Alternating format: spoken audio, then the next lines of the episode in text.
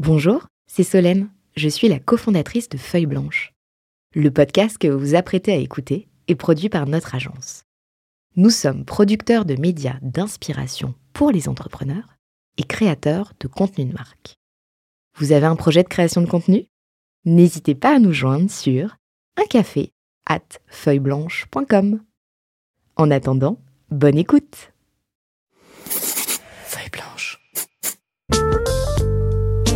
40 nuances de Sista. Les Sista du Next 40 comme vous ne les avez jamais entendus Animés par Solène Etienne, cofondatrice du Brain Studio Feuille Blanche. Parce que vous entendrez encore trop peu de voix féminines parmi les dirigeants du Next 40, nous avons voulu avec Olivier et Thomas féminiser à notre manière ce palmarès des champions de la tech en proposant à leurs dirigeants de mettre en lumière une femme entrepreneur qu'ils admirent. Bonjour, je suis Solène Etienne, cofondatrice de Feuille Blanche et je vous propose de découvrir les 6 stars du Next 40. Une capsule clin d'œil au collectif du même nom, porté par deux femmes entrepreneurs, Céline Lazorte et Tatiana Jama. Aujourd'hui, on reçoit dans 40 nuances de Sista celle qui veut tuer, écarteler, dépecer ou plus raisonnablement et paisiblement remplacer Excel. C'est forcément un immense plaisir si dans les studios Feuille Blanche où l'on aime colorer les marques, nous recevons aujourd'hui la cofondatrice de Pigment dont la baseline est, je cite, Bring colors to your company's future, Eleonore Crespo. Bonjour. Si j'ai le plaisir d'échanger avec toi aujourd'hui, c'est pour deux raisons. La première, c'est que je monte sur le ring pour remplacer au pied levé mon associé Solène, qui prend une pause bien méritée après la naissance de sa fille. La seconde, c'est parce qu'il y a un peu plus d'un an, dans 40 nuances de Next, on a demandé à Jean-Charles Samuelian, le fondateur d'Alan, de choisir une femme entrepreneur qu'il admirait, et son choix, suspense insoutenable, s'est porté sur toi. Euh, à l'époque, euh, il avait hésité. Il nous avait proposé une première femme entrepreneur, et puis il s'est ravisé tout de suite en disant non, non, je vais vous parler d'une jeune entrepreneur qui se lance. Elle s'appelle Eleonore Crespo. On est donc un an et demi après, et en fait, euh, c'est plus un lancement, c'est une fusée euh, qui est, qui est, déjà sur une autre galaxie. Euh, Pigment est entré très récemment au FT 120. French Tech 120, donc ça pour rappel, pour ceux qui ne connaîtraient pas, c'est les 120 startups tech euh, les plus euh, prometteuses, celles qui ont le vent en poupe. Euh, ça allait vite là? Ouais, on est très content, très très très content. Si ça te va, on rentre directement dans le vif du sujet. Tu vas nous parler de pigments. Beach, oh beach. Beach, oh beach. Alors j'imagine qu'il a fallu euh, pitcher, pitcher, repitcher euh, pour aller lever, euh, je crois, 97 millions de dollars en tout, 73 millions sur la dernière levée, et puis même on pitch tous les jours à ses clients. Est-ce que tu peux nous faire un pitch pas boring et, et peut-être comme tu ne l'as jamais fait jusqu'à aujourd'hui? Pas le fait d'être boring. Hein. ouais, euh, écoute, en fait, je pense qu'on peut le prendre d'un autre angle. Hein. L'idée, c'est euh, de se dire comment tu peux rendre les gens plus heureux dans l'entreprise. En fait, euh, ça part de là. Avec Romain, on a beaucoup réfléchi à ça. et même si je te reprends l'histoire de Pigment, avant même Pigment, on réfléchissait à des idées qui avaient rien à voir. Euh, oui, parce qu'il y a plein de manières de rendre les jeux plus, les gens pardon plus heureux en entreprise. Bien sûr, ouais. Et un des choix que vous avez fait, c'est Pigment. Ouais, tout à fait. En fait, c'est euh, tu te dis qu'est-ce qui fonctionne pas aujourd'hui en entreprise? Bah, c'est qu'il y a il y a il y a, il y a certains euh, métiers sur lesquels on fait des tâches euh, qui peuvent être très répétitives, très compliquées, où on demande beaucoup parce que donc chez nous notamment, bah, on va reporter au CEO, au CFO, au VP Sales, etc. Et on leur demande beaucoup. Et en fait, euh, on se retrouve dans des métiers où on travaille sur des outils qui n'ont pas été prévus pour ces métiers. Euh, et donc, euh, nous, bah, avec Pigment, évidemment, donc, comme tu l'as dit au début, on est là pour remplacer Excel. Et Excel, en fait, c'est un outil qui n'a pas été créé pour ces métiers et qui rend ces métiers extrêmement compliqués. Qu'on utilise souvent pour plein, plein, plein de choses. Ouais, ouais. Et pas pour les bonnes choses parfois. C'est-à-dire que tu peux l'utiliser euh, de côté pour euh, préparer, je sais pas, ton mariage, mais l'utiliser pour. mais c'est vrai que l'utiliser Excel pour manipuler euh, des centaines de millions de données qui viennent de tes outils business, de ton CRM, de ton logiciel logiciel RH, de ton logiciel, euh, ton ERP par exemple, etc. Et demander à des analystes de, euh, par exemple, récolter des inputs de plein d'équipes avec un avec Excel ou avec Google Spreadsheet, enfin avec euh, justement des tableurs en général, c'est juste pas fait pour ça. Et puis il suffit qu'il y ait une coquille quelque part, on sait même pas où aller. Ouais. Exactement, exactement. Et ce qu'on se rend compte, c'est qu'en fait, dans, dans, dans, beaucoup de boîtes, euh, les gens, bah, si tu leur demandes, c'est, ça, c'est un des métiers les plus difficiles. C'est les gens les plus intelligents qui sont sur ces métiers. C'est des gens extrêmement brillants qui ont fait des super études, qui travaillent avec le CEO. Et pour autant, toute la journée, ils sont obligés de, de, de, voilà, de perdre du temps sur des choses sur lesquelles ils devraient pas passer de temps. On est là pour les aider. Je le disais, ça allait euh, très très vite. Euh, Aujourd'hui, vous êtes présent bon, un peu partout dans le monde euh, pour vos clients, euh, mais déjà un bureau, euh, si je dis pas de bêtises, à Londres, à Paris, mais aussi là très récemment à New York. Absolument. Et le gros du marché, le gros de la croissance se fait aux États-Unis. Oui. Ouais, ouais, ouais. Ce qui est rare pour une startup qui se lance en France. Ouais, ouais. Alors on a voulu être, euh, se dire qu'on voulait euh, être global first, c'est-à-dire se dire bah vraiment, euh, nous notre objectif avec Pigment, c'est d'être vu comme une marque mondiale dès le début. Et il se trouve que notre premier marché, c'est les scale-up. Donc c'est le Next 40 et puis c'est derrière des boîtes qui sont en train de préparer une IPO post-IPO et c'est un marché comme tu le sais qui est énorme aux États-Unis et sur lequel on veut aller très vite. Tu disais on voulait être global first. Je crois qu'il n'y a pas plus tard qu'il y a trois jours, euh, j'entendais encore un entrepreneur dire non mais se lancer en SaaS aux États-Unis, c'est une connerie, c'est presque infaisable. Euh, beaucoup en rêvent, beaucoup se cassent les dents. Euh, et c'est quoi le secret chez vous euh, pour finalement bah, y arriver? Ouais. Alors en fait, c'est un peu. Ça a été un débat en interne puisque dire global first sur le principe, ça paraît très beau, mais Ensuite, faut, faut l'exécuter. Faut l'exécuter. Ouais. Non, non, ça n'a jamais été un débat. C'était l'envie dès le début et on voulait le faire très bien dès le début. En fait, pour arriver à le faire, euh, c'est il faut. Enfin, je pense qu'il faut se. C'est un peu monter l'Everest sans oxygène, quoi. C'est-à-dire euh, par la face nord. Hein. C'est euh, c'est dire ben ok peut-être que je vais pas euh, euh, faire euh, la, la plus grosse croissance que j'aurais pu faire en termes de revenus les premiers mois mais je vais mettre toute mon énergie pour arriver à signer bah, des super beaux logos aux États-Unis dès le début et donc pour ça qu'est-ce qu'on a fait? Déjà c'est s'entourer des bonnes personnes c'est-à-dire que dès le début dans notre réseau d'angels d'advisors d'investisseurs etc on a fait monter des superstars aux États-Unis donc il est peut-être là le sujet ouais. je me rappelle la discussion que j'ai eue avec un entrepreneur qui me disait s'il y a un SaaS qui se monte en, France et que tu le présentes aux États-Unis, ils vont dire euh, si on l'a pas déjà créé, c'est que ça n'a pas d'intérêt. C'était ça mot pour mot ce qu'il me disait. Donc c'est aussi l'idée d'aller chercher des invests, des, des, stars aux US. Ouais, c'est ça, ouais. ouais. Et des gens qui vont pouvoir t'aider opérationnellement derrière t'aider à faire beaucoup de choses, hein, t'aider à peut-être construire ta première équipe, t'aider à trouver tes premiers clients. Nous, par exemple, on a fait monter Greenhawks, c'était pour une très bonne raison. Moi, j'aurais dit, euh, on va travailler ensemble pour que vous me fassiez des intros évidemment à, aux plus belles boîtes US et en fait ce qu'on a fait c'est que dès le début de Pigment euh, nous on a besoin de créer une marque de confiance. Et pour ça ben, on, va, on a signé Brex on a signé Carta qui sont des marques connues par tous les CFO euh, aux États-Unis. On a signé Figma euh, récemment on a signé Gong pour tout ce qui est sales planning et c'est la marque qui grossit le plus son équipe commerciale et qui est le plus beau outil sales jamais créé donc en fait c'est ça qu'on a essayé de faire c'est vraiment se dire bah comment est-ce qu'on va chercher des marques emblématiques dès le début pour euh, pour, euh, pour, ouvrir le marché? On avait à ce micro de 40 nuances de Next, euh, Jacques-Antoine Grandjean, de VP, qui expliquait comment il s'était cassé les dents, avec notamment beaucoup d'investissements aux US pour finalement s'en retirer. Ça, ça, comment, comment on y va en se disant, mais tu disais, il faut mettre les moyens, et en même temps, quand on se lance, euh, faut, faut bien jauger ses moyens quand même. Euh, alors euh, justement, je pense qu'il faut faire les choses euh, de manière intelligente, c'est-à-dire que euh, l'idée c'est pas de se dire on embauche 50 personnes et puis on voit si ça passe ou ça casse. c'est embaucher des personnes qui potentiellement avec qui on a commencé à tisser des relations il y a déjà longtemps, avec qui on a confiance, en qui on a confiance, qui ont déjà travaillé avec des gens qu'on connaît. Comme je disais, c'est nous ce qu'on a fait, donc c'est très particulier parce qu'on on est un SaaS euh, destiné plutôt euh, aux grandes entreprises, mais on s'est dit quels, quels sont les noms de qualité qu'on va aller chercher avant la quantité, c'est la qualité, et c'est là-dessus, je pense qu'il faut essayer de mettre euh, bah, beaucoup beaucoup d'énergie. Quand je dis beaucoup d'énergie, c'est l'énergie de, des CEO, c'est l'énergie en fait bah, de notre head of business Julien Lezécher qui était le head of global business chez Facebook.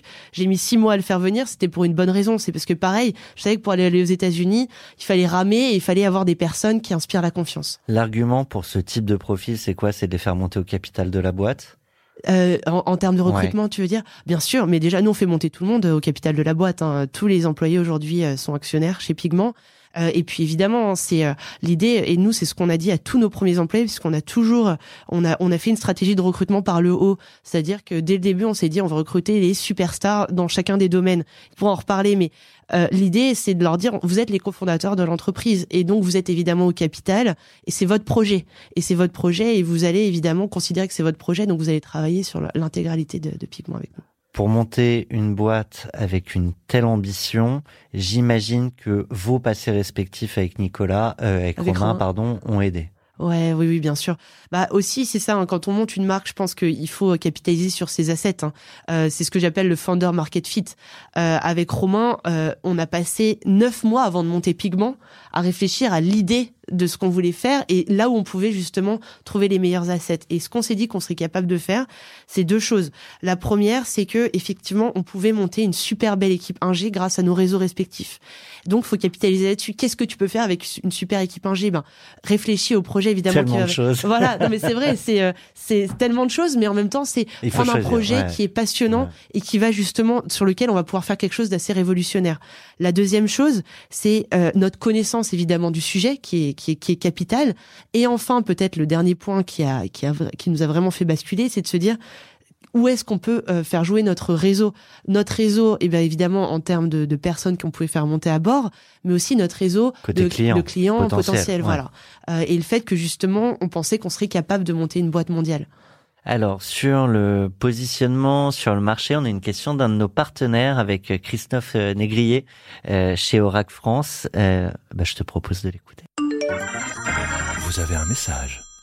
Éléonore, comment comptez-vous accélérer votre développement et vous imposer face à une concurrence déjà bien installée? Alors merci Christophe pour cette question et effectivement on a des, de très très beaux concurrents, vous en faites partie. Euh, nous évidemment on arrive avec une, une approche qui est qui qui est assez enfin qui est on va dire radicalement différente de ce qui existait avant. Euh, et je pense que euh, on est sur un marché qui est qui est là depuis très très longtemps, euh, qui a servi évidemment toutes les plus belles boîtes bah, de, du, du, CAC 40, le Fortune 500, toutes les plus grosses boîtes, et, etc. Euh, et nous, en fait, on arrive avec une approche qui est beaucoup plus globale, c'est-à-dire que aujourd'hui, euh, on a commencé donc par ces questions de planning, mais derrière, en fait, on est en train de créer une base de données business. Et donc, je pense que la manière d'accélérer, c'est deux choses. C'est euh, sur le produit, évidemment. Il, il, va se passer, je pense qu'on n'a même pas fait 1% de ce qu'on voulait faire et il y a énormément de choses justement pour devenir une solution complètement différente. Et puis évidemment, d'un point de vue business, on va aller le plus vite possible. Tu parlais des data récoltées. Aujourd'hui, qu'est-ce qui est récolté avec cette idée d'en faire quoi? Parce que j'ai l'impression que quand tu dis on a 1%, c'est que vous avez plein, plein, plein d'idées et plein de développements possibles. Ouais, ouais, ouais, ouais on peut aborder le sujet ou tout reste ultra euh, confidentiel? Alors, on peut, on peut parler de certaines pistes hein, qu'on a, mais en fait, euh, euh c'est l'idée. Moi, je pense, c'est aujourd'hui, euh, on le voit bien euh, Excel donc est partout dans les entreprises pour une très bonne raison, euh, c'est que c'est un outil que tout le monde connaît, qui est très simple, qui est très simple d'utilisation et avec lequel on peut faire beaucoup de choses. Et le problème, c'est ce que tu disais, c'est qu'il n'y a pas le lien de la donnée. C'est-à-dire que euh, tu n'as pas de collaboration inter-team, euh, tu n'as pas de collaboration intra-team, parce que tu n'as pas d'endroit où la donnée business est vraiment récoltée et sur lequel les personnes peuvent arriver pour faire des analyses de données intelligentes. Et évidemment, on le sait, il y a eu une explosion euh, de, des quantités de données dans les dix dernières années, même vingt dernières années, de chacune des entreprises. Et le nerf de la guerre aujourd'hui, c'est évidemment d'être le plus précis, précis possible avec cette donnée. Et ça, c'est le genre de choses, en fait, euh, qu'on fait euh, tous les jours avec ses clients, c'est de réfléchir ensemble à comment évidemment bah, s'imposer par rapport à la compétition, comment évidemment prendre les meilleures décisions possibles, avoir aussi une croissance durable, parce que ça c'est un vrai sujet, on reviendra dessus si tu veux, mais c'est vraiment essayer de réfléchir ensemble à comment est-ce qu'on devient le leader de demain en ne, ne gâchant pas les ressources, c'est-à-dire en faisant les choses de manière la, la plus intelligente possible en préparant cette émission, on s'est rendu compte qu'on avait un, point commun, pas qu'un d'ailleurs, euh, mais avec une passion commune sur la marque. Et je serais curieux d'avoir ton regard euh, sur la marque en général et puis peut-être plus spécifiquement sur l'aventure de Marc Pigment. Bien sûr. Alors, écoute, mon amour de la marque a commencé, je pense, avec mon frère, parce qu'en fait, mon frère euh, a donc travaille, il, il, a travaillé pendant dix ans en fait pour Apple, pour Media Lab. Il faisait la marque euh, Apple, qui est selon moi la marque la plus puissante de la planète. Euh, et puis c'est quelqu'un qui est juste, bah voilà, qui travaille pour toutes les marques et qui, qui est juste extraordinaire, qui m'a beaucoup appris sur ce sujet. Et alors on veut savoir quoi Alors, bah, alors je vais te donner un exemple sur Apple. C'est C'est mon exemple, hein, mais regarde, tu prends l'exemple des, des, des... c'est pas lui qui me le dit, c'est moi qui te le dis. Hein. Les AirPods. Ça marche les AirPods? Est-ce que ça marche? Moi, moi j'ai arrêté. Hein. T'as arrêté? Ouais. Ça ne marche pas. C'est un produit qui ne marche pas. Et pourtant tout le monde l'achète. Ça ne marche pas. Tout le monde revient au filaire. C'est la marque Apple. Apple, ils te font acheter n'importe quoi parce qu'ils ont créé une marque tellement inspirante, tellement puissante que tu crois ce qu'ils te disent et que tu te dis c'est évidemment ça que je veux. Et alors ça c'est peut-être un, aspect qui est presque un peu négatif parce que tu veux pas qu'on te fasse acheter tout et n'importe quoi. Pour autant, ce qui est génial, c'est qu'Apple a réussi quand même à transformer du hardware en lifestyle évidemment et ils l'ont fait mieux que personne. Alors si tu veux, je peux te raconter un peu pour Pigment euh, ce qu'on essaie de faire, mais mais mais, mais en fait pour ça. ouais alors je pense que justement il faut, il faut réfléchir à, à, ta mission et ce que tu essayes de résoudre. D'ailleurs je trouve que euh, Jean-Charles c'est une question qui se pose tous les jours je lui parlais hier encore à Jean-Charles de Hallan c'est euh, lui il veut résoudre le problème évidemment de la santé en France. Ben en fait d'un certain côté moi je comme je te disais déjà il y a ce problème de bonheur au travail qu'on essaye de résoudre et puis ce problème aussi de bah, de, de, croissance que j'appellerais sustainable euh, sur se dire comment est-ce qu'on peut aider les gens globalement à devenir les boîtes leaders de demain mais en faisant les choses de la manière la plus correcte possible.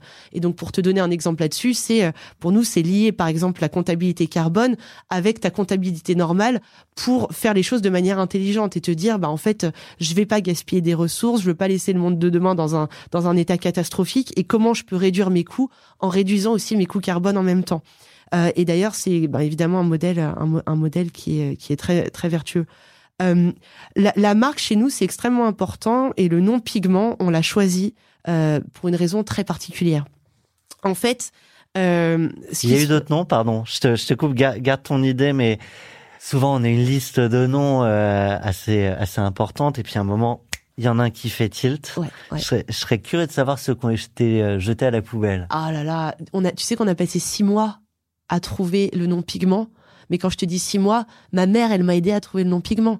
Toute ma famille, j'ai mis tout le monde sur le sujet. Romain, il a mis, il a mis sa femme, il a mis ses filles. Non mais c'est, en fait, on, je peux te donner des listes. J'ai des listes de, j'ai peut-être 500 noms à te donner sur lesquels on a. Moi, j'aimerais qu'on prenne l'heure à parler plein d'autres choses, mais mais si t'en as un ou deux où tu t'es dit tiens peut-être ça et puis en fait finalement non. Alors en fait, euh, alors je, je, je peux même plus te dire tellement il y en a eu. On a réfléchi à des noms qui qui donnaient un un, un, aspect de confiance à la marque. Ce qu'on voulait juste pour t'expliquer pigment parce qu'il y a deux choses hyper importantes à dire.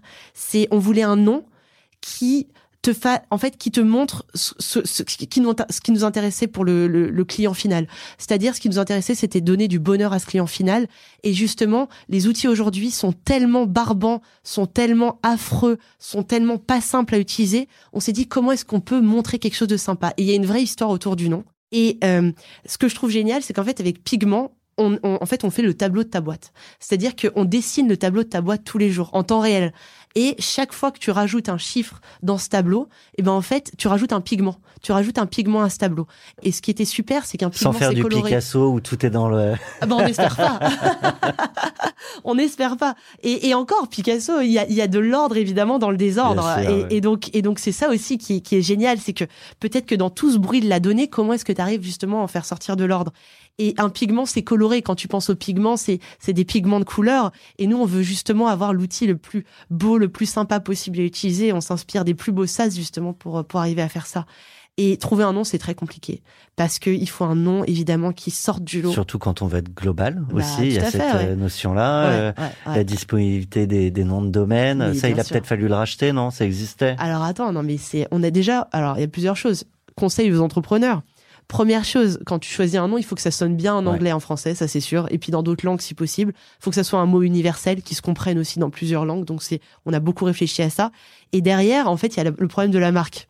Donc, il faut trouver une marque qui ne soit pas utilisée par des logiciels ou des, euh, par exemple, des boîtes qui sont dans une catégorie similaire. Mais c'est à la lettre près. Sur les classes, etc. Exactement, sur toutes Même les classes. sur les sonorités. Ouais, et donc on a, on a dû créer un algorithme en interne qu'on a fait tourner pour pinguer, pour savoir en fait si, euh, si, euh, s'il y avait des marques qui s'appelaient par exemple, je sais pas, Pagement ou Pegment ou je sais pas, des choses qui pouvaient être un petit peu similaires et qui allaient pouvoir nous bloquer potentiellement. Ce serait utile pour plein de boîtes, l'algo que ah vous bah avez ouais, créé. On peut le vendre à part en standalone euh, business. Okay, mais...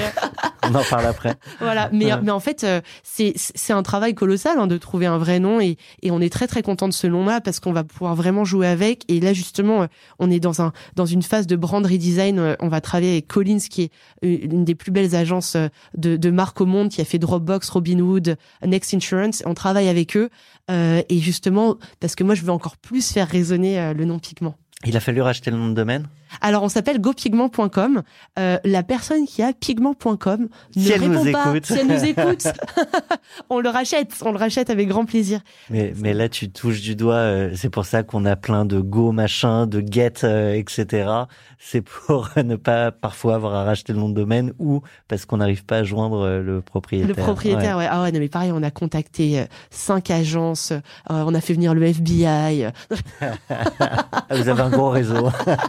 je rigole. Mais non, non, mais c'est, c'est, c'est, on a, on a vraiment essayé de le racheter. Pour l'instant, on ne l'a pas, mais, mais en tout cas, euh, moi, je conseille à tout le monde de réfléchir évidemment à sa mission, start with why, hein, comme le dit Simon mmh. Sinek, et puis, et puis derrière, euh, de se dire, bah, évidemment, euh, qu'est-ce qui, qu'est-ce qui est important pour le consommateur, pour le client final? Qu'est-ce que tu veux lui apporter de différent par rapport à la catégorie? Nous, on est évidemment convaincus que le why est essentiel. Euh, L'autre sujet derrière, c'est le how. Est-ce que ça suffit pas le why Absolument, ouais, ouais, ouais. Bah euh, le le how, bah c'est c'est c'est c'est de l'huile de coude, c'est c'est c'est c'est tous les jours. C'est alors évidemment euh, sur la marque, donc comme je disais, bah voilà, nous on, va le faire de manière très concrète. Hein, c'est du travail de tous les jours, euh, de de bah évidemment de d'évangéliser euh, notre nouvelle approche, de d'expliquer au monde entier bah comment on essaie de faire justement les choses différemment, que ça se transgresse dans le produit. Et donc ça c'est un travail énorme, un travail énorme de de design produit pour justement arriver à avoir la meilleure expérience utilisateur possible, etc., etc. Un mot sur euh, le financement, je l'ai abordé euh, rapidement tout à l'heure. Euh, vous avez levé en tout 97 millions de dollars. toi, tu étais dans le fond avant. Oui. Ouais. Ça, ça aide selon toi à, à mieux appréhender l'attente des invests. Vous avez levé avec un fonds de la Silicon Valley, si je dis pas de bêtises. Est-ce que c'est la même approche? Est-ce que c'est les mêmes attentes? Est-ce que c'est les mêmes decks? Euh, je suis curieux de savoir un peu comment comment tout ça s'est passé. Bien sûr, ouais. En fait, euh, euh, l'expérience Index Ventures a été capitale hein, dans, dans l'aventure parce que j'ai appris énormément. Déjà, j'ai appris à côté des meilleurs fondateurs. Euh, J'étais au board des, des, des, plus belles boîtes euh, qui sont aujourd'hui toutes dans le Next 40. C'est c'est ça qui est, qui est génial. C'est On peut les citer. Hein, si bien sûr, bah, de... tu vois, Alan, Spendesk, Swile, Slide, etc. Et c'est des boîtes qui en fait euh, m'ont inspiré. Et toute la journée chez Index, tu rencontres les meilleurs entrepreneurs du monde. Donc, ils t'apprennent tous les jours énormément. Et en fait, euh, le, le, le, métier d'investisseur, je pense que peut-être une erreur euh, que je vois beaucoup sur la façon de lever des fonds, c'est le ce que j'appellerais le, le, côté unbalanced, c'est-à-dire le fait de se dire euh, on n'est pas sur un pied d'égalité avec l'investisseur, alors qu'en fait avec l'investisseur on est là pour créer un partenariat sur le long terme. Ouais, ouais, ouais. c'est ça. Et donc l'idée c'est pas de se dire tiens euh, je suis juste là pour pitcher l'investisseur, c'est qu'est-ce que l'investisseur va m'apporter et comment on crée une relation long terme parce que finalement c'est une relation de personne à personne. Est-ce que cette personne croit en moi? Parce que je veux dire même en série B on est encore très très tôt dans un projet qui est là pour 10, 15, 20, 30 ans. Oui, on a des intérêts communs. Tout à fait. Parfois, les intérêts divergent à un moment. Alors, c'est possible, mais justement, peut-être c'est réfléchir ensemble à qu'est-ce qui va se passer dans les bons et les mauvais moments et le comprendre justement en parlant à d'autres entrepreneurs ouais, du portefeuille. Ouais. C'est quoi le plus beau pitch, le plus beau deck que tu as vu passer? En fait, je dirais presque que le plus beau pitch, c'est quand il n'y a pas de pitch. C'est quand euh, le, le tour est ce qu'on appelle préempté, c'est-à-dire que le tour est fait euh, avant, avant, même, même. qu'il y ait un deck parce que le deck, il est là, c'est un support. Euh, mais la réalité, c'est que il y a certaines personnes, tu les rencontres, elles sont tellement inspirantes, tu te dis mais j'ai pas besoin euh, que tu te lances dans un process de levée, allons-y. Euh, et c'est ça, je trouve, qui est la magie en fait du, du venture. Un mot sur euh, l'entourage. Jean-Charles t'avait demandé comment tu faisais pour apprendre ce métier de l'entrepreneuriat et comment tu t'entourais, euh, parce que tu n'étais pas entrepreneur avant d'être entrepreneur. Euh, certains font appel à des coachs, d'autres rejoignent des réseaux, alors, Sista, pas que, hein, évidemment, il y en a plein. toi, t'as fait comment? Alors en fait, c'est marrant parce que c'est ce que je disais il y a un an et demi. Je disais j'absorbe des autres et je continue à le faire tous les jours. Bah tu vois, hier je parlais avec Jean-Charles. je m'arrête pas. Je parle tous les jours à des entrepreneurs. Je parle à des personnes qui sont des opérateurs de tous les sujets. J'essaie toujours de calibrer, de comprendre bah, qu'est-ce qui est important pour euh, le rôle du CEO, comment est-ce qu'il évolue dans le temps, sur quoi je dois focaliser mon énergie, prioriser. Euh, donc, je pense que euh, moi, je, je, je, je, trouve que c'est vraiment l'importance du, du, réseau qui compte énormément là-dessus parce qu'on peut pas apprendre par nous-mêmes. Il faut lire. Il faut lire énormément. Lire des livres, des newsletters, passer son temps à s'inspirer. Ça, c'est clé. T'évoquais le job du CEO au quotidien. Euh, c'est évidemment pas le même job quand t'es 3-4, quand t'es 10, quand t'es 50, quand t'es 100 et demain, alors aujourd'hui vous êtes 100, demain ce sera évidemment a priori plus vu les ambitions. Euh, ce job c'est toujours le même selon toi ou il y a euh, à chaque step de voilà un quotidien qui est évidemment pas le même? Et je serais curieux de voir si t'as à force de tes échanges, euh, identifier des, des paliers, des, des, missions différentes au quotidien Bien sûr, alors les choses évoluent beaucoup, mais il y a des choses qui restent des constantes. Alors je peux te parler d'abord des constantes et puis des choses qui évoluent. Les constantes, c'est les suivantes. Le recrutement tu dois être le recruteur numéro un de ta boîte. C'est-à-dire que c'est toi qui dois aller chercher ton comité exécutif, les meilleurs talents, c'est toi qui vas les chercher. Et ils vont venir pour toi. C'est-à-dire, ils vont venir pour ta vision de la boîte, pas pour toi en tant que personne, mais ils vont venir en comprenant, en articulant évidemment la raison pour laquelle Pigment existe et comment tu as construit ton équipe jusqu'à maintenant. Des fois, certains font l'erreur de, de sous-traiter Ouais, ouais. Et tu peux travailler avec des agences, ça n'empêche pas, hein, mais il faut que tu, ça soit toi qui travaille en direct presque avec ces agences euh, et qui qui, qui, rencontre, qui rencontre et qui passe vraiment du temps et à calibrer. C'est-à-dire qu'il faut rencontrer 10 personnes, 15 personnes, 30 personnes, 50 personnes avant de rencontrer peut-être la bonne. Donc c'est c'est passer un temps infini à recruter. Ça c'est la première chose et ça je pense que c'est vrai tout le long de la boîte pour aller toujours chercher la personne du dessus.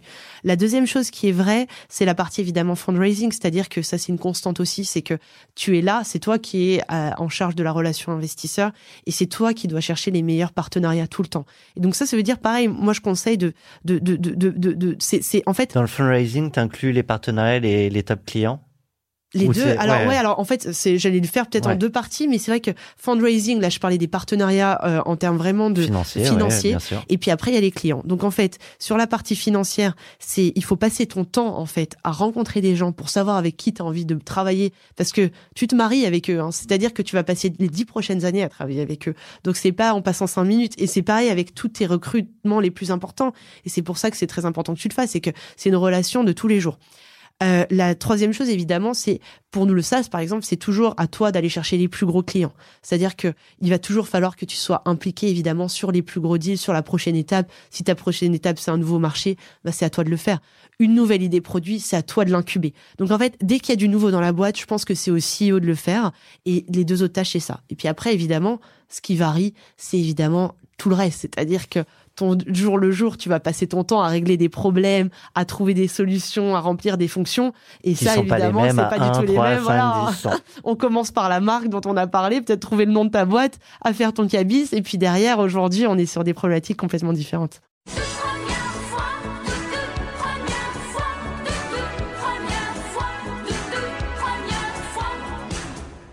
Il y a des premières fois à tout, à chaque moment euh, de la vie de l'entrepreneur, tu le disais. Euh, première rencontre avec ton associé en quelques mots Oh là là, alors Romain, euh, je l'ai rencontré la première fois. Alors en fait, j'avais dû le rencontrer parce qu'on a fait la même école d'ingénieur, donc je l'avais rencontré à cette époque. Et puis après, je l'ai vraiment appris à le connaître euh, quand j'étais au bord de sa deuxième boîte Less. Et puis on a aussi beaucoup travaillé ensemble quand on était chez Index Ventures. On regardait des boîtes ensemble, lui en tant qu'angel et moi en tant qu'investisseur. Et euh, c'est quelqu'un qui m'a impressionné par son niveau d'humilité, d'intelligence, de compréhension, non seulement du business et du produit, et mais des gens aussi, et, des gens, et des gens. Et je peux pas être plus chanceuse de travailler avec Romain tous les jours. Et à quel moment on se tape dans la main pour dire on y va ensemble, sans savoir encore ce qu'on va faire, parce que ça c'est, il y a quand même les équipes qui se montent parce qu'il y a une idée, on monte l'équipe autour, et puis il y a des fois euh, il y a l'équipe, puis après c'est qu'est-ce qu'on fait ensemble? Ouais, ouais. Alors euh, bah on a passé neuf mois à réfléchir à ce qu'on faisait ensemble. Hein. Euh, en Donc c'est plutôt la deuxième option pour vous. ouais, Et donc, qu'est-ce qui fait qu'on se dit, euh, là, on va monter les 10 prochaines, 20 prochaines années de notre vie ensemble ce projet-là. Ouais. Ouais. Euh, on a, on a fait beaucoup de brainstorm. On est passé par beaucoup de sujets. C'est-à-dire que, et ça, c'est très important. Je parle pas du fait de monter Pigment. Ouais. Je parle du fait de monter ensemble sur un projet qui est pas encore. euh, qui est pas encore, qui existe pas encore. Alors euh, avec Romain, en fait, c'était sympa. Moi, j'avais très envie de monter ma boîte et je m'étais dit s'il y a une personne avec qui je rêve de le faire, c'est Romain. Et donc je suis allée le voir, je lui ai dit écoute, est-ce que ça te, ça te dirait de te relancer? Il se trouve que bah c'est c'est Alignement des planètes. ouais complet, Ouais. c'est-à-dire que lui c'était un moment parfait où il disait franchement j'ai l'envie de me relancer dans un projet entrepreneur. Parce que Romain c'est vraiment un entrepreneur dans l'âme et il m'a dit écoute go on tente réfléchissons ensemble à des idées euh, et puis Si on euh, la trouve, on y voilà apprenons à nous connaître parce que ça c'est aussi euh, hyper important c'est que c'est parce que tu connais quelqu'un que tu, tu, tu as passé un peu de temps avec lui que tu sais ce que c'est en tant que personne Au parce que quotidien. parce qu'on s'appelle dix fois par jour avec Romain hein. on, où on se voit dix fois par jour mais il faut bien voir qu'on passe notre journée ensemble donc euh, c'est Il y a, y un petit cœur quand son nom s'affiche. il est réservé à mon mari. mais euh, non, mais mais c'est vrai qu'avec Romain, on, pa- on passe notre journée ensemble, donc c'est c'est euh, c'est- c'était génial en fait. Et moi, je conseille à tout le monde de de de de, de- bah, parce que c'est c'est une aventure euh, personnelle avant avant avant tout le reste. Premier renoncement. On était sur les premières fois. Est-ce qu'il y a eu un renoncement? Je vois pas de très gros renoncements euh, qu'on ait pu faire. Euh, après, c'est un renoncement de tous les jours, c'est-à-dire que tous les jours, on doit tellement prioriser que en fait, tous les jours, on renonce à 15 Choisir choses. ses renoncements, bien sûr. tout Ouais. le temps, tout le temps, tout le temps, tout le temps, te dire mais comment est-ce que je fais que trois choses et que j'en fais pas dix, tu vois? Comment est-ce que euh, je sais que ok peut-être que là il y a des, il y a, je vois qu'il y a un énorme marché, bah non on peut pas le prendre tout de suite. Ou alors peut-être que là il y a une énorme opportunité produit, bah non il faut être très focalisé. Et c'est ça le, le, enfin. Au risque tout de se disperser Ouais, sinon. ouais, ouais. Et donc c'est, j'ai même pas une réponse tellement j'en ai mille à te donner là-dessus. Premier apprentissage? Premier apprentissage chez Pigment. Euh, alors premier apprentissage, ben je, je dirais que c'est ça, ça rejoint la même idée, c'est l'idée du focus et de se dire comment est-ce que euh, toute la journée j'arrive à faire beaucoup de micro micro tâches, on va dire, qui amènent derrière à ben, une plus grosse valeur euh, une et- plus ouais. grosse valeur, voilà. Et comment à la fin de la semaine, je j'arrive à me dire j'ai fait quelque chose qui a vraiment qui, qui a amené. Et, et l'autre chose qui est importante aussi en tant que CEO c'est que ce que je m'étais pas rendu compte c'est à quel point le temps est compté et le temps passe vite. Et donc où est-ce que je peux mettre beaucoup d'énergie pour avoir le plus gros impact sur les, les, les prochains mois les prochaines années? Question peut-être tricky, mais du coup, la semaine dernière, l'impact. euh, alors écoute, bah l'impact, la semaine dernière, euh, j'ai essayé euh, de faire monter à bord une CMO extraordinaire. Et en fait, elle, elle avait déjà accepté une autre offre. Mais ça, c'était, tu vois, l'impact que j'ai essayé d'avoir la semaine dernière, c'est de faire venir cette personne qui pouvait évidemment changer l'aventure. Donc, donc c'est, c'est ce genre de choses, tu vois, qu'on essaye de, voilà. Premier coup de culot.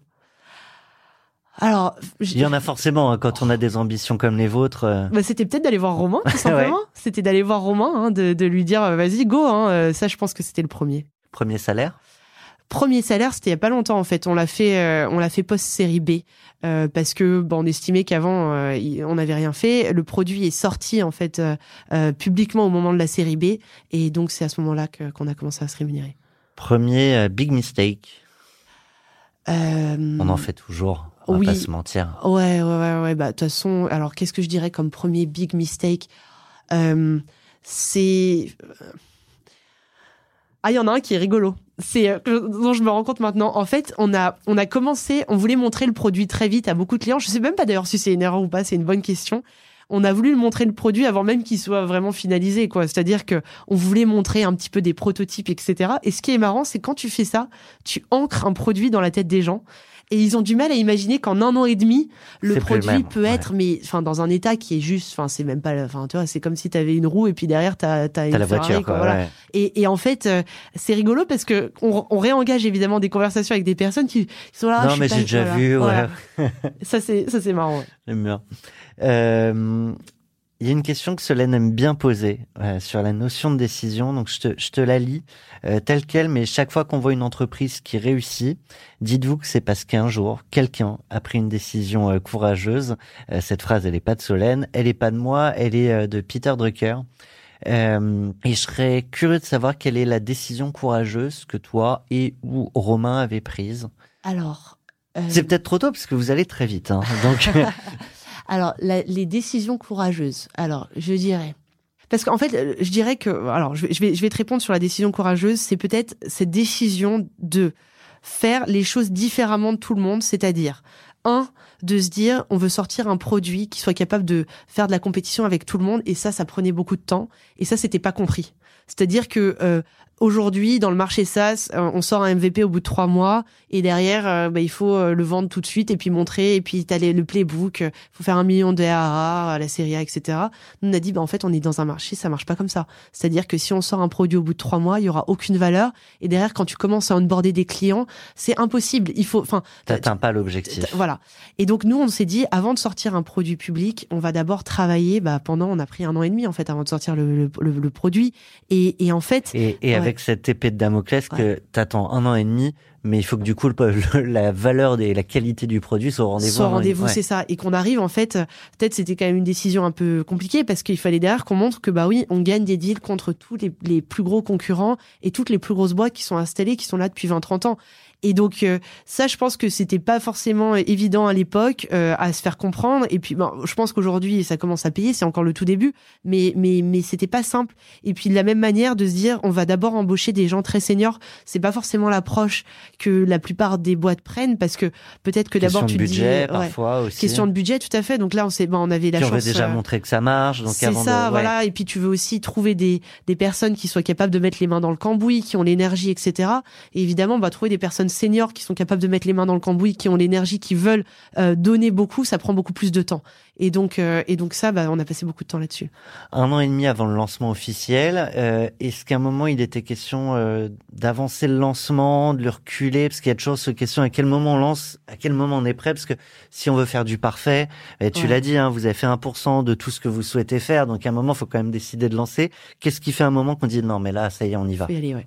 Ah ouais, bah c'est vrai que bah, avec avec Romain on a toujours, on s'est toujours dit qu'il fallait qu'on soit très pragmatique et que c'est sûr qu'on on aurait pu encore rester trois ans en chambre et puis pas, pas lancer. Hein. Je pense qu'on n'aurait pas pu vraiment lancer avant parce que en fait on construisait un moteur de calcul très puissant et donc fallait le construire et puis par, par dessus évidemment fallait faire la couche utilisateur et donc bah, tant qu'on n'avait pas une couche utilisateur euh, intéressante ouais, c'était pas possible quoi. Donc ça dans tous les cas euh, euh, je pense pas qu'on aurait pu lancer avant. Par contre on aurait pu lancer après et c'est vrai qu'il y a un moment on s'est dit écoute on, on tente et on y va.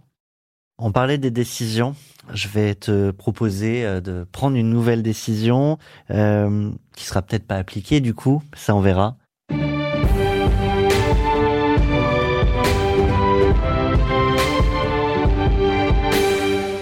Française, français. Eleonore Crespo, présidente. Demain, on va dire qu'on a tous les pouvoirs ici. Qu'est-ce que tu as envie de changer? Alors, je pense que s'il y a un sujet euh, que j'ai envie de changer, c'est le congé paternité. Euh, ça a un peu bougé. Ça a un peu bougé, mais ça a pas, Pas bougé de la bonne manière. C'est-à-dire qu'aujourd'hui, si on veut, parce qu'on me pose souvent la question, j'ai déjà répondu là-dessus, c'est si on veut qu'il y ait plus de femmes entrepreneurs, euh, si on veut qu'il y ait plus de femmes dans l'écosystème tech, mais je veux dire, là je parle Et- de ça, mais en général, ouais. c'est juste une égalité qui doit être réelle, c'est qu'il faut qu'il y ait une égalité homme-femme. Et quand on commence euh, et qu'on est dans la vie avec sa maman qui s'occupe de soi et son papa qui doit retourner au travail, euh, ton image, je pense, euh, des hommes Déjà, et il y a des une femmes, inconscience. il y a déjà une inconscience qui se crée. Et puis tu vois, bah euh, toi, je sais que tu as deux filles. Ta fille la plus grande qui voit que c'est maman qui est à la maison, je pense qu'elle comprend déjà que c'est maman qui est à la maison. Euh, un truc très simple à mettre en place, je, et qui ne coûte zéro euro à l'État. Après, on alterne, hein, je suis obligé de le dire quand même. Mais parce qu'on est entrepreneur et qu'on a le choix de. voilà de bien faire ce que sûr. vous voulez mais ce que je veux dire c'est voilà c'est de manière générale euh, en tout cas l'État euh, donne euh, 16 semaines à la maman euh, pour les deux premiers enfants 26 euh, pour le troisième et elle donne 28 jours au papa donc après si tu peux te permettre évidemment si tu as les moyens comme vous entrepreneurs de faire les choses différemment vous le faites mais pour Mais la plupart des gens c'est pas du tout une réalité et en fait il y a quelque chose que je ne comprends juste pas c'est pourquoi les 16 semaines ne peuvent pas être réparties de manière Selon le bon vouloir euh, selon des, le bon des vouloir parents. des parents. Euh, 16 plus 28 s'il faut, puisque c'est ce que la sécurité sociale est aujourd'hui prête à payer. Euh, tous ces jours-là euh, peuvent se répartir de manière complètement égalitaire. Et tou- toujours sur cette réflexion au- au- aussi autour des salaires et des différences de salaire, on, on présume que le fait qu'à un moment la maman soit arrêtée plus longtemps l'empêche de saisir des opportunités et d'atteindre des salaires égaux et mérités. Euh, effectivement, si tout le monde prend le même nombre de congés, ce sujet normalement ne devrait plus avoir lieu d'être. Oui, tout à fait. Et puis je pense que euh, finalement, euh, enfin, il y a ce sujet, il y en a d'autres sur lesquels. Alors, je dis pas que les hommes et les femmes euh, sont égaux d'un point de vue physiologique, etc. Évidemment, quand tu Il faut accouches, se remettre il faut d'un se remettre, ça c'est sûr. Je dis pas le contraire. Mais par contre, euh, derrière, euh, je veux dire sur euh, sur sur, sur Sur ton droit et sur ton éducation, je veux on, on devrait être capable de pouvoir faire exactement ce qu'on veut et de la manière qu'on veut et d'avoir une, une égalité totale. Bah écoute, je te propose, euh, sans transition ou presque, de passer à la carte blanche d'Eleonore Crespo. Carte blanche pour 40 nuances de Next. Alors ma carte blanche, euh, je pense que c'est sur le climat parce que je trouve que c'est un sujet qui est complètement sous-traité aujourd'hui euh, en France, en Europe et dans le monde. Euh, je pense qu'en France, on le traite presque plus que dans d'autres pays. Euh, je suis assez étonnée de voir que, par exemple, quand je parle de comptabilité carbone avec pigments euh, aux États-Unis, le sujet ne résonne pas du tout. C'est quoi la comptabilité carbone? Alors la comptabilité carbone, c'est l'idée de te dire que aujourd'hui, tu dois mesurer tes coûts carbone de la même manière que tu mesures tes coûts financiers et que tout ce que tu produis, tout ce que tu a fais impact. a un impact. Quand tu fais un appel Zoom avec une vidéo, ça a plus d'impact sur l'environnement que si tu fais un appel Zoom sans vidéo. Donc Si- même quand j'utilise pigment, il y a un impact qu'on arrive à mesurer.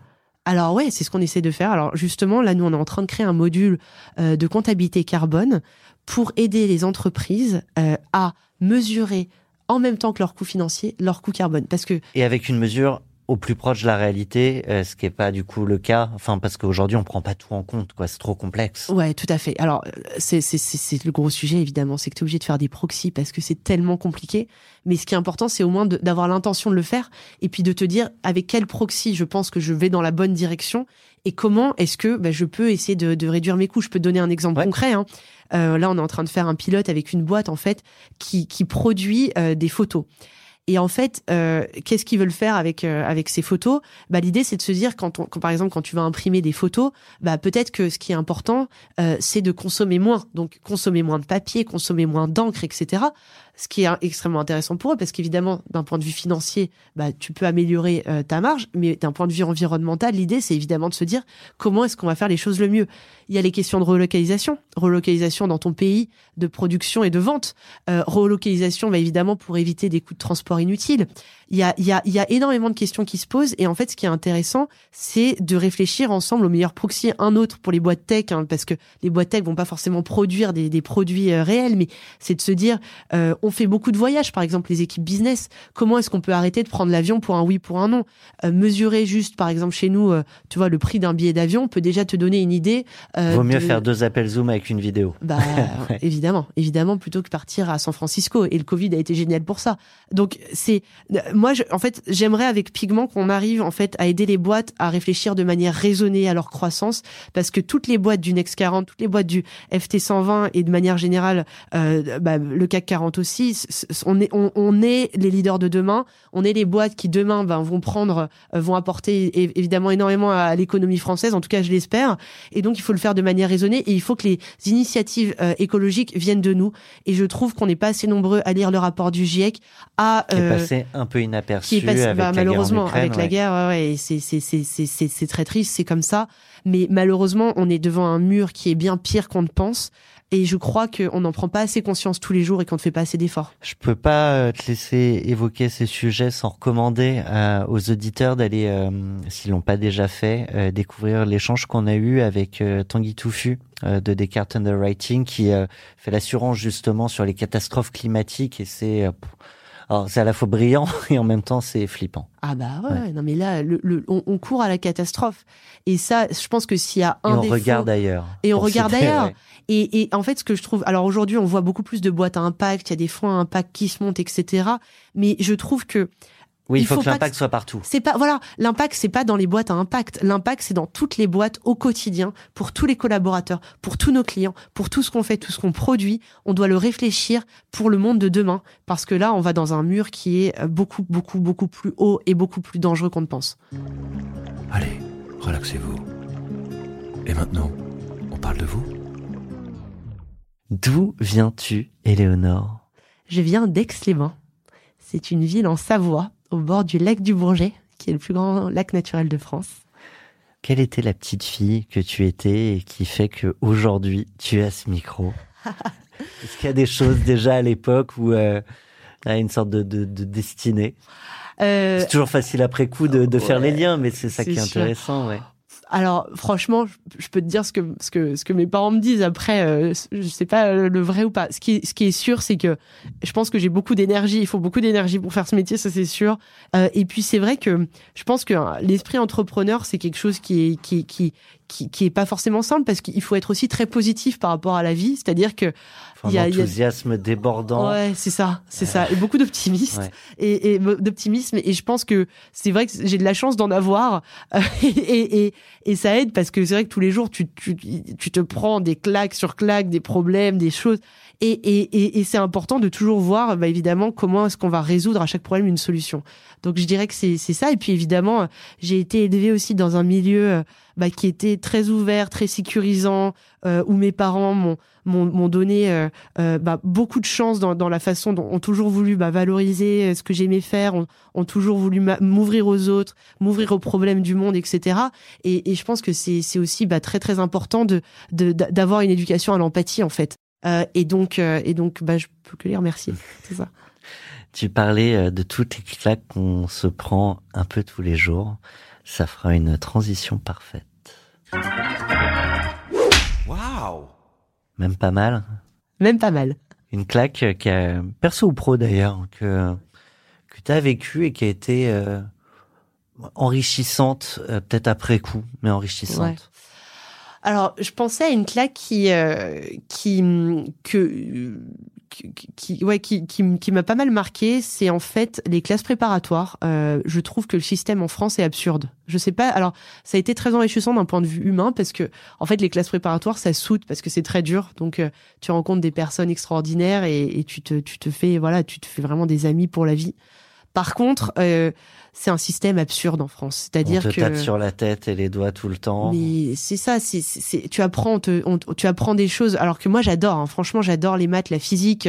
Mais tu apprends une quantité de choses monstrueuses sans les placer dans un contexte particulier, sans avoir la raison, et beaucoup de choses qui ne resservent à personne. C'est-à-dire que derrière, quand je regarde mes amis sortis d'école d'ingé, euh, je pense que 80% n'utilisent même pas une seule chose qu'ils ont pu apprendre en classe prépa, à part peut-être euh, les connaissances euh, en langue, en culture, etc.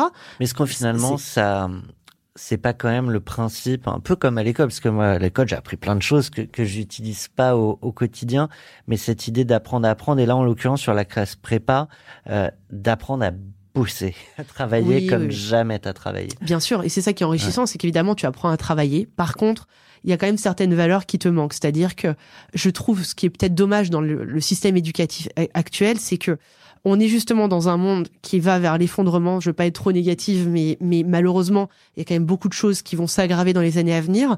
Si on veut résoudre ça, c'est la collaboration. C'est la collaboration inter-entreprise, c'est la collaboration inter-État, c'est ne pas se voir en tant qu'individuel, mais se voir en tant que collectif, parce que c'est un effort collectif à fournir. Tous habitants d'une même planète. C'est ça. Et je trouve que le problème, évidemment, d'un système de notes et de concours, c'est que c'est très individualiste et que ça ne t'apprend pas à travailler ensemble. Est-ce qu'on met pas en parenthèse quand même une grande partie de sa vie perso? On est sur toute la partie perso euh, d'Éléonore Crespo. Euh, quand on, pendant toute cette période de classe prépa où on a tellement de boulot que est-ce qu'on a encore le temps euh, bah, de faire la fête euh, Tu parlais d'amis qu'on se fait, mais du temps pour ses amis d'avant. Euh, ouais. Alors bah, c'est c'est c'est c'est ça qui est c'est pour ça que c'est ça a été une très grosse claque, c'est que je pense que on passe du jour au lendemain à, à un moment les années lycée qui sont géniales où tu t'es fait des des amis incroyables où où tu sors où tu tu t'ouvres au monde etc et puis où tu rentres vraiment dans une vie qui est post adolescence en fait euh, ta pré-vie d'adulte et puis évidemment tu rentres dans une vie quasi monacale qui convient à, à, à certains mais qui forme pas forcément je trouve très bien au leader de demain. Alors encore une fois c'est génial effectivement d'apprendre à bosser. Moi ça me sert tous les jours chez Pigment aujourd'hui parce que je vis aussi une vie qui est quasi monacale parce qu'on doit travailler beaucoup aujourd'hui hein, c'est le c'est la réalité d'un d'un début de boîte. Donc avec même sujet de moins de temps pour euh, ses proches, parfois en Voilà. tout cas pas tout le temps qu'on aimerait c'est donner. ça. Et qui qui est pas forcément simple à comprendre pour tout le monde effectivement Euh, mais c'est vrai que c'est presque dommage au, début de sa vie adulte parce que l'ouverture sur le monde est, extrêmement importante. L'ouverture aussi sur sur sur euh, sur sur ce qui se passe. Et heureusement ce qui est génial c'est que derrière en école bah tu as l'occasion de le faire de de, de manière extrêmement extrêmement agréable. Tu dis que tout ce temps qu'on passe, alors là en l'occurrence à développer sa boîte, tout le monde le comprend pas euh, autour. Comment, euh, enfin moi je sais comment, mais je pense qu'on ne vit pas tous de la même manière. Euh, comment on le ressent ce, peut-être cette perte de, compréhension ou de, lien qui peut se faire parfois? Ouais. Alors euh, ouais, c'est une très bonne question. Alors déjà, je, je pense que il faut essayer un maximum de se faire violence pour pas le perdre, ce lien justement. C'est-à-dire que il faut trouver du temps là où il y en a pas. Si toi tu trouves pas l'équilibre, personne ne le trouvera. C'est ça. Et puis il faut le montrer aussi en tant que rôle modèle. C'est-à-dire que moi, par exemple, chez Pigment, euh, j'ai des règles très strictes avec mes propres, parce que j'ai des jumeaux de 10 mois. Alors le matin, moi je m'en occupe. Euh, le soir, je rentre pour m'en occuper tous les soirs. C'est-à-dire que, alors il y a quelques exceptions près, mais de manière générale, j'essaye d'être toujours là pour jouer avec eux le soir, pour leur donner à manger, leur donner de bain, etc.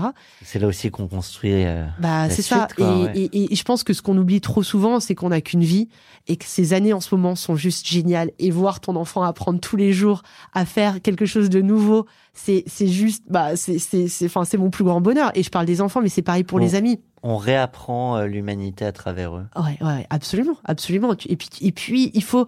Moi, je, je, je- suis persuadée que le bonheur, c'est juste de passer un bon moment, un bon dîner en famille. C'est de, c'est de, de t'émerveiller, justement, d'essayer d'être à l'écoute et de t'émerveiller de chaque petit progrès, que ça soit de tes enfants, de, de passer des, des, bons moments extrêmement simples avec tes amis. En tout cas, moi, c'est ça qui me rend heureuse.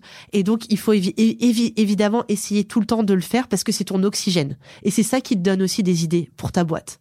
J'avais oublié à quel point une étoile de mer c'est joli. Mais c'est vrai. l'été dernier. Mais c'est ça.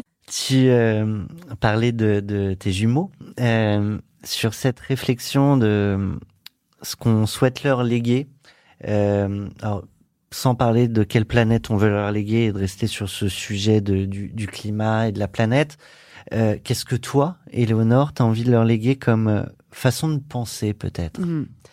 Alors, donc, je pense que euh, ce que je disais tout à l'heure, les valeurs que, que j'ai reçues de mes parents sur l'empathie et l'ouverture aux autres, ça, c'est des choses qui sont très, très importantes. Euh, je pense, c'est vraiment penser à ça, penser aussi euh, que tout est possible, c'est-à-dire que euh, ils ont la liberté de faire ce qu'ils veulent dans leur vie, c'est à eux de choisir euh, leur destin. Ils ont, ils, ils ont la chance de vivre en France, de vivre dans un monde qui leur permet de le faire.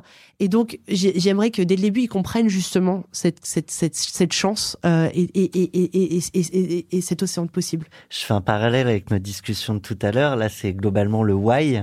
Et, et sur le how, comment on va chercher cette curiosité, faire découvrir ce, cette question de l'empathie Ah, c'est une bonne et question. aider. Enfin, du coup, ils ont dix mois, c'est ça? Ils ont Ouais, dit ouais. moi, ouais, ouais. Et, et donc là, bah, il commence à se passer des choses. Est-ce qu'on leur parle comme à des adultes? Est-ce que tu leur fais de grands discours qu'ils comp- comprennent peut-être pas, mais, mais finalement peut-être un peu? C'est marrant, ma maman ce matin m'a envoyé l'extrait d'un livre de Boris Cyrulnik qui explique justement comment euh, tu mets tes enfants dans une situation euh, pour justement découvrir le monde de la bonne manière. La première chose, c'est un environnement sécurisé. Il faut qu'ils sentent qu'ils sont entourés dans un cocon qui est très sécurisé et puis sécurisé concrètement parlant pour leur permettre d'explorer le monde de la manière la plus libre possible. Donc ça c'est la première chose. Bah, c'est évidemment aussi euh, la, la pédagogie Montessori Mhm. est là-dessus hein, évidemment, mais c'est c'est important de le redire et c'est une sécurité émotionnelle. C'est-à-dire que et c'est d'ailleurs la même sécurité émotionnelle que on doit fournir en tant que leader chez Pigment. hein. C'est d'expliquer qu'on est on on est dans un environnement stable où on va pouvoir créer. La deuxième chose, c'est justement l'ouverture. Ça peut être l'ouverture à des langues différentes, à des cultures différentes. Essayer de leur faire, bah, ça peut être euh, rencontrer des gens différents, leur faire rencontrer des amis qui voient pas toujours que leurs parents, par exemple, qui, qui, qui, qu'ils aient accès à pas mal de personnes, à d'au- à d'autres enfants, etc. Et puis après, qu'il y a une diversité de possibles. c'est ça, tout à fait. Et puis après, évidemment, il faut leur parler comme à des adultes. Il faut euh, leur montrer des choses, mais pareil, de manière raisonnée. C'est-à-dire, euh, enfin, moi, j'y connais rien. C'est mes premiers enfants, je découvre, je, je ne sais même On pas. teste. On teste, on teste. T'as fait Montessori? Non. Non. Non. Mais je pense que j'aurais beaucoup aimé. Mais bon, euh, avec bains, euh, il y a 30 ans, Il y avait peut-être pas d'école. ouais. il y avait, ouais, je crois qu'il y en avait une un peu loin de chez moi, mais, mais, mais, mais, mais franchement, c'est, euh, je trouve que Montessori, tu le retrouves dans tes activités extrascolaires, dans tous les cas, et ça, c'est Tu peux le faire chez toi aussi. Tout ouais. à fait, ouais. Ouais, ouais. ouais. S'inspirer. Respirer. Tu parlais tout à l'heure de l'importance des lectures. Je serais curieux d'avoir euh, la, petite bibliographie euh, conseillée euh, par euh, par Éléonore, mais plus globalement, euh, comment aujourd'hui tu t'inspires, comment toi-même tu cultives cette curiosité quotidienne. Ouais, ouais, ouais. Alors euh, déjà, il faut voilà, faut, faut prendre le temps de le faire hein, parce que t'as jamais assez de temps, donc c'est important. Entre la boîte, les enfants, c'est ça, ouais. les amis. Ouais, ouais. Donc il faut vraiment arriver à, à se dégager du temps. Donc euh, évidemment, c'est lire euh, un maximum de. Alors évidemment, moi, je, je lis beaucoup de choses business hein, parce que c'est très très important de lire beaucoup de choses business. Euh, donc beaucoup de newsletters, euh, écouter des podcasts évidemment euh, de, de, de, de, de, tous les VC, de tous les entrepreneurs qui t'inspirent, etc. tous les jours. Et puis derrière, je lis beaucoup de livres business. D'ailleurs, alors si on a un Ouais, recommandé que j'adore pour les CEO parce que c'est quand même un, un, un podcast d'entrepreneuriat, c'est The Great CEO Within de Mac Mocari qui est le un des plus grands coachs de la Silicon Valley et je trouve génial. Et peut-être un autre qui va avec, c'est The Trillion Dollar Coach euh, qui parle de d'un des plus grands coachs en fait pareil de la vallée qui a coaché des, des, des personnes chez Google, Facebook et, et toutes les GAFA et qui, qui- je trouve que c'est deux livres dont on peut beaucoup apprendre. Que deux, deux, deux petits tips que tu peux ressortir de ces ouvrages et, et partager. Euh, en fait, c'est tellement large parce que ça te donne un vrai playbook euh, de Ouais. comment travailler. Mais euh, en fait, peut-être un tips de, du livre Trillion Dollar Coach, c'est on n'écoute jamais assez, quoi. C'est-à-dire que en tant que leader, passe ton temps à écouter les autres, à te mettre à leur place et à vraiment essayer de comprendre parce que à la fin, c'est une aventure humaine et plus tu grossis, plus il y a de la complexité humaine qui, s'installe. Et évidemment, bah, euh, peuvent s'amener des tensions, peuvent s'amener des, choses à résoudre. Euh, et là-dessus, bah, c'est à toi de le faire et c'est à toi de le faire et, et évidemment bah alors moi mon père est psychiatre et j'apprends tous les jours de lui parce que c'est avant tout une relation humaine et ce qui va faire que la boîte marche ça sera grâce aux personnes que tu as fait venir Et le fait d'avoir été curieux dès la petite enfance fait que tu as plein de choses comme ça qui sont rentrées dans la, la tête, que tu vas pouvoir mieux appréhender aussi euh, les bah, ce qui pourrait advenir demain euh, dans la boîte ou ailleurs d'ailleurs. ouais tout à fait et ce qui est important aussi je pense que je parlais de livres business mais il faut aussi euh, passer son temps justement à s'inspirer ailleurs je parlais de l'art tout à l'heure moi je trouve ça génial justement de passer son temps aller au musée euh, à, Paris, on peut prendre des cartes pour le musée du Louvre, pour le musée des, illimité, euh, aller voir euh, euh, des choses qui peuvent bah, justement inspirer ta marque, inspirer ton produit. Euh, et, et en fait, je trouve que c'est important de toujours faire le lien entre plusieurs sujets, euh, même tu vois rencontrer euh, euh, justement des, des personnalités de monde qui n'ont rien à voir pour comprendre comment elles réfléchissent. Il y a toujours toujours des bonnes idées à prendre euh, de, de, de- voilà de secteur. Et, et avec cette idée peut-être que, que à l'image de, de tout ce que tu as pu faire en, euh, en prépa, bah, on, on prend plein de choses et Ouais. puis après on n'utilisera pas tout, mais il reste des fois des petites traces. quoi. Ouais, tout à fait, tout à fait. Ouais, c'est c'est exactement ça, exactement ça. On est dans 40 nuances de Sista. Si toi-même, tu avais dû choisir une femme entrepreneur que tu admires, que tu aimerais pousser à ce micro, on n'aura pas l'occasion euh, de lui donner la parole, quoique elle sera peut-être euh, choisie par un autre entrepreneur du Next 40, ou quand vous-même, là, vous passerez Next 40, on, on pourra lui proposer de passer. Qui tu choisis? Alors, en fait, je choisirais, euh, je dirais, j'ai j'ai deux noms à donner. Kitri, vous l'avez déjà eu. Mm. Kitri Tskello, Ouais. euh, que j'adore. Et je dois, je, vais, je dois parler d'une autre personne qui est mon amie, euh, Camille Delamarre, qui a créé Ecotable. Alors, euh, Ecotable, en fait, c'est une, c'est une société qui labellise les restaurants pour être plus éco-responsables et qui, en fait, euh, pro- leur, leur, leur, leur, apporte un logiciel, justement, de comptabilité pour, justement, réduire leurs déchets, acheter plus local euh, et réfléchir, évidemment, euh, comment moins jeter de manière générale, euh, ne pas utiliser de couverts jetables, etc., etc., etc. Et, euh, et en fait, euh, bah, c'est quelqu'un dont je suis très très proche euh, et je trouve que ce qu'elle a fait et ce qu'elle fait justement en boîte à impact est, est- est juste génial. Il y a un sujet, je me rends compte, on n'en a pas parlé, en même temps on aurait pu passer quatre heures ensemble. hein. Euh, c'est euh, la, la croissance externe, c'est des sujets euh, que vous avez en tête. Qu'est-ce que tu entends par croissance Racheter des boîtes. Racheter des boîtes, ouais, ouais, tout à fait. Oui, oui, oui. Ah oui, oui. De toute façon, euh, de manière générale, euh, c'est très intéressant euh, de réfléchir de, de- à toutes les opportunités business, surtout si tu veux aller vite et être une boîte mondiale.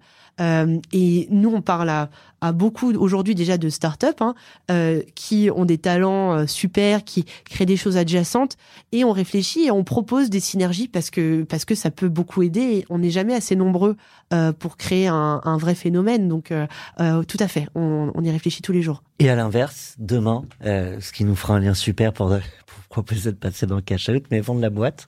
Alors, c'est pas du tout un sujet aujourd'hui parce que nous, on est là pour être un leader euh, mondial dans une catégorie donnée. Donc, euh, On en parlera après, quoi. Ouais, ouais, ouais, c'est ça. Pour l'instant, nous, le sujet, c'est d'aller très vite, très loin, et on voit plutôt l'aventure sur 20 ans que euh, une aventure court terme et, et se faire racheter vite.